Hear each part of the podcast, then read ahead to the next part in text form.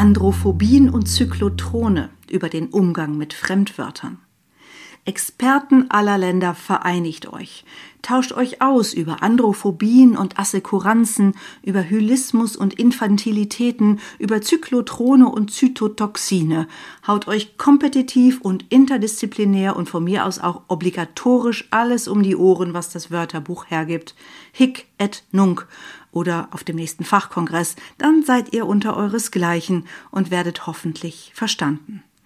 Aber bitte tut uns allen einen Gefallen, verschont damit die Leser, Hörer, Zuschauer und Online-Nutzer, denn ihr mögt alle Koryphäen auf eurem Gebiet sein, oder waren es Koniferen? Nur leider versteht euch da draußen fast niemand, und das liegt wahrlich nicht daran, dass alle anderen doof sind. Es liegt daran, dass ihr euch nicht an die Spielregeln guter Kommunikation haltet. Denn was passiert, wenn ein Leser in einem Artikel über ein Wort wie Hylismus stolpert? Er wird sich höchstwahrscheinlich fragen, was es bedeutet. Er wird eigene Deutungen versuchen. Er wird sich ärgern, dass es nicht verständlicher formuliert ist. Oder er wird, Gott behüte, den Begriff nachschlagen. Und damit wird es anstrengend. Auch im Radio und Fernsehen geht das Publikum durch solche Phasen.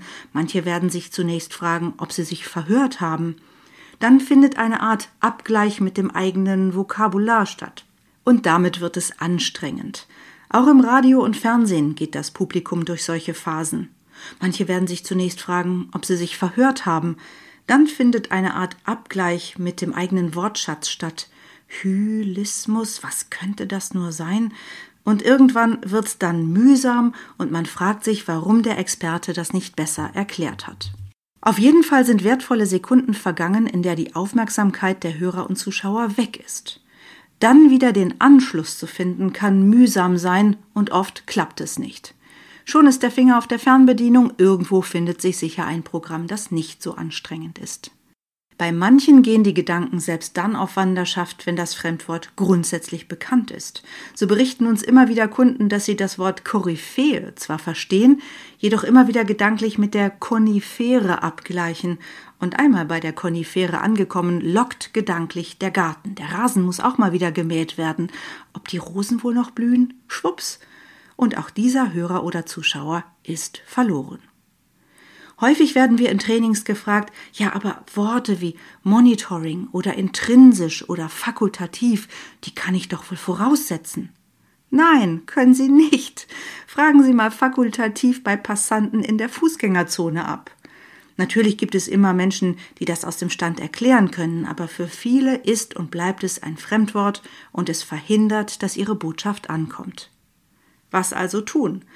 Wenn Sie als Experte in den Medien auftreten, sind Sie ein Wanderer zwischen den Welten und ein Übersetzer.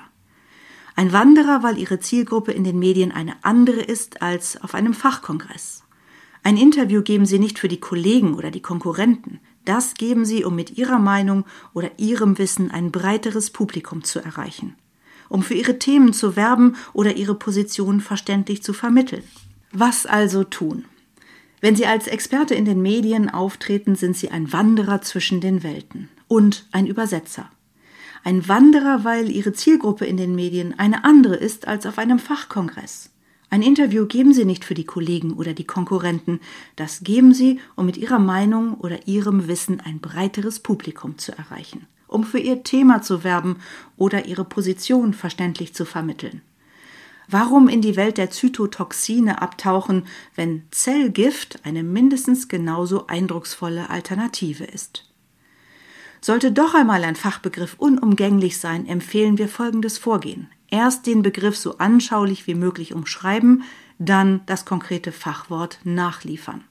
Hier ein Beispiel.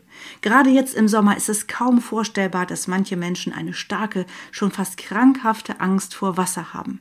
Ein Besuch im Schwimmbad ist für diese Menschen der reinste Albtraum. In der Fachwelt nennen wir das Hydrophobie und es gibt folgende Möglichkeiten, diese Angst beim Menschen zu behandeln. Unser Tipp also, veranschaulichen und übersetzen Sie eigene Fachbegriffe.